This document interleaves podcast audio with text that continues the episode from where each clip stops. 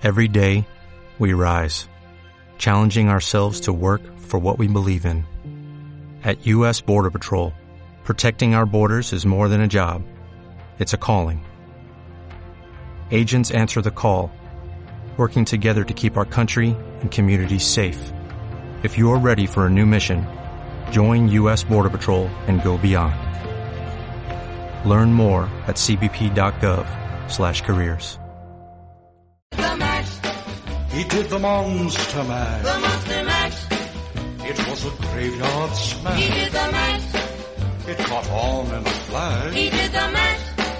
He did the monster mash. Buenos días, buenas tardes o buenas noches, ya sabéis, dependiendo de la hora que estéis escuchando esto. Bienvenidos a 31 días de terror, el micropodcast que durante todo este octubre sale de aquí de mi mente hacia las ondas. Soy Víctor y aquí estoy repasando la historia del cine de terror desde principios del siglo XXI hasta la actualidad. Y hoy vamos con una película como es El aprendiz de Satanás, de 2004.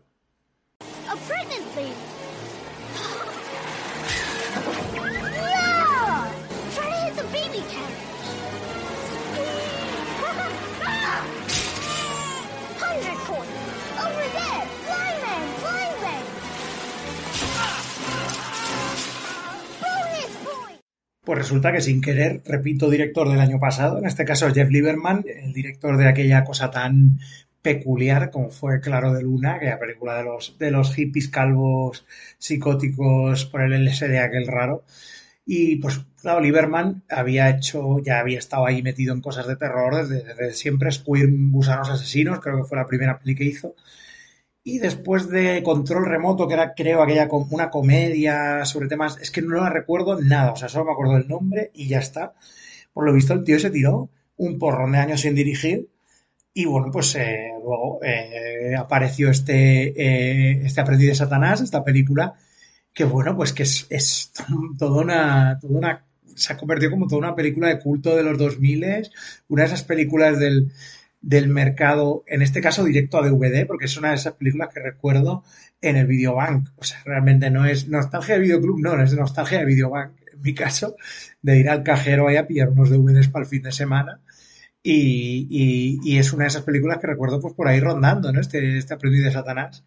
Y bueno, la verdad es que no, no lo había visto en ningún momento. Digo, pues vamos a darle una oportunidad a ver qué tal, porque además, no sé, tiene ese rollo como de ese personaje, ese asesino icónico, ¿no? Tan de, pues eso, tan del slasher, ese enmascarado, aunque en este caso es una, es una cosa muy extraña, porque es casi como un personaje de dibujos animados, el, el, el asesino, ¿no? Y en general la película tiene todo ese acabado como de, pues eso, como de cartoon, con, con, con escenas, las escenas de muerte, a ver, son violentas, pero tiene ese rollo como de slapstick, ¿no? Como de jajajiji, ¿no?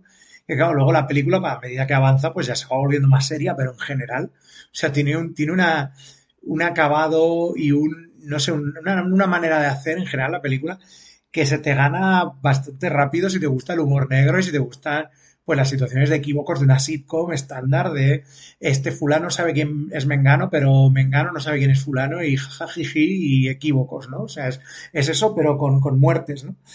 Y bueno, pues nos encontramos aquí con, con nuestros protagonistas, en este caso, pues una pequeña, una familia que, bueno, pues la madre, Merrill, que es, Amanda Plummer, aquí, pues lo más, lo más reconocible de este elenco, excepto después la, otra actriz de la que voy a hablar, pues que está aquí con su hijo, Merrill está con su hijo Daggy, que es el típico niño así, pues en las fotos de la clase, ¿no? Fantasioso, ¿no? Que está todo el día jugando un videojuego, eh, tanto en el ordenador como se la baja la aplicación del móvil que se llama El aprendiz de Satanás y que va pues por ahí fastidiando a gente, ayudando al diablo, con unos gráficos que son horripilantes, o sea, que son una especie como de flash ortopédico a medio acabar que, que, bueno, que en fin, salen muy poquito en la película y mejor así, ¿no? Porque da un poco de dolor de, de córneas.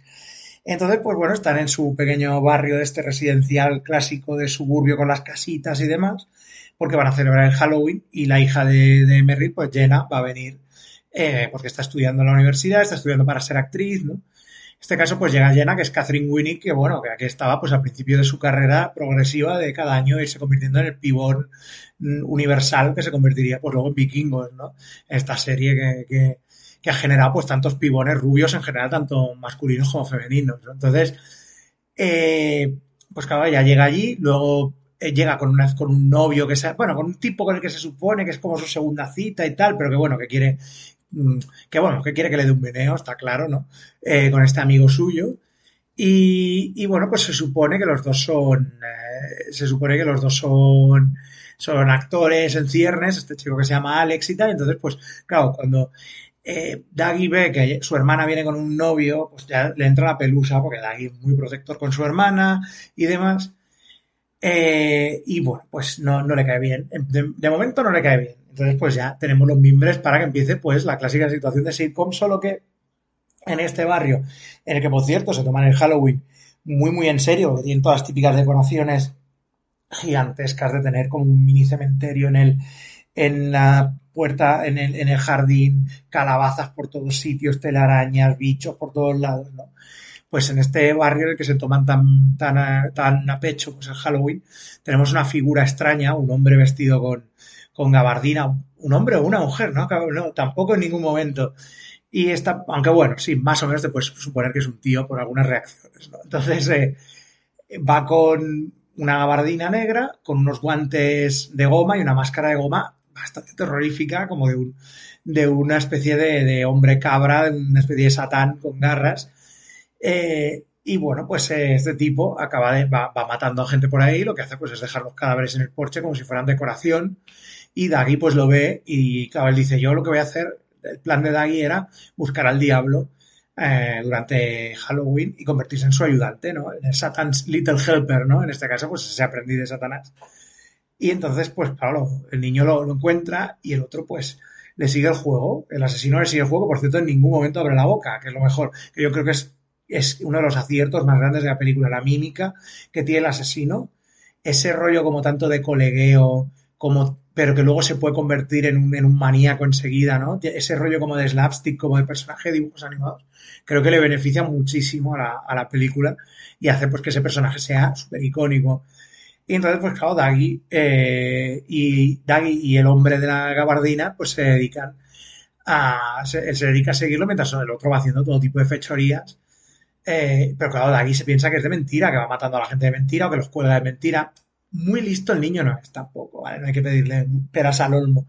Pero bueno, dentro de esa, esa eh, eh, suspensión de la credulidad es la que va viviendo él y luego, pues cuando llega a casa, claro, Alex tenía el plan, novio de, Jenna tenía el plan de, bueno, pues para congraciarse con Daggy, eh, vestirse como el, el, diablo, como Satán, para, para Halloween y acompañar al niño, pues a, a hacer truco o trato, pues como, como, Halloween de toda la vida, ¿no? Pero claro, eh, y dice, bueno, ya me voy a la, a la, tienda, me pillo la máscara, se va con el niño, pero claro, lo que hace el niño es decirle a, a, su amigo la gabardina, cuando lo pilles, lo, te lo cargas, ¿no? Y claro, es lo que el otro intenta hacer, lo que pasa es que, bueno, lo deja inconsciente, se piensa que lo ha matado, pero luego no. Bueno, pero claro, cuando llega a casa, ve que, claro, los, tanto la madre como la hija se piensan que, que es Alex, que va enmascarado, bueno, o sea, eh, una serie de equívocos que llegan a, chistes casi sobre, sobre eh, violación y, y, sexo duro, que bueno, que hay, hay unos límites, pero que bueno, dentro de lo que son las coñas de la película son perfectamente entendibles en el contexto de ese tipo de peli, ¿no? Todo muy loco, y en general, pues eh, la, la, peli quizá en algunos momentos es un poco más irregular. Sobre todo yo creo cuando ya la familia descubre que, que, ese simpático señor con máscara demoníaca no es Alex, sino que es un puto psicópata que se los va a cargar a todos. Pues curiosamente ahí la película pierde un poquito de fuelle para mi gusto. Eh, cuando rapta a la madre de Jenna y se la lleva a una fiesta en la que todos pues como que no le hacen mucha importancia que Jenna vaya disfrazada de, de haya que Merrill vaya disfrazada de, de, de, chiquita banana, pero atada con, con celo. O sea, son cosas como que todo es muy absurdo en la película y tiene, como ya digo, ese rollo como de, de equívoco de sitcom tonto que, que la hace pues bastante única, la verdad, la película y que yo creo que, la, que, le coges mucho cariño realmente. La película tiene, tiene cosas así, como ya digo, un poco irregulares, pero la verdad es que es lo suficientemente icónica en muchas cosas y se le coge muchísima gracia a los personajes. Eh, y la verdad es que es, muy divertida de ver. O sea, quizás eso pierda un poquito simplemente por algunos momentos que eh, no puede estar manteniendo constantemente pues el, el tono este tan de, de, de dibujos animados que tiene Luego el acabado, eh, no sé el presupuesto, supongo que Lieberman no, sé, no tendría mucho presupuesto para que trabajar. Está bien, pero, o sea, todo está, el diseño y producción está, pues todo está correcto, pero claro, tiene ese acabado como de videazo digital, ¿no? De 2004 y demás, 2003-2004, que claro, uff, ¿no? Pero bueno, claro, entra dentro, yo creo, del, de la filosofía de la peli, quizá, pues este rollo tan de directo DVD, ¿no? Eh, tan de, pues eso, de, película totalmente eh, para ese tipo de mercado y tirando y con, unos, y con esa misma filosofía que de, del, de la película barata, de la película divertida para echar el rato en Halloween y que probablemente pues sí que sea una de esas pelis que realmente pues lo, lo consigue con creces, aunque tenga un final, hostia, qué final, ¿eh? O sea, al final yo creo que, que a ver, no sé, no sé qué intención tenía Lieberman de continuar esto, pero el final que se queda como, hostia, bueno, vale, aquí me vas a dejar, vale.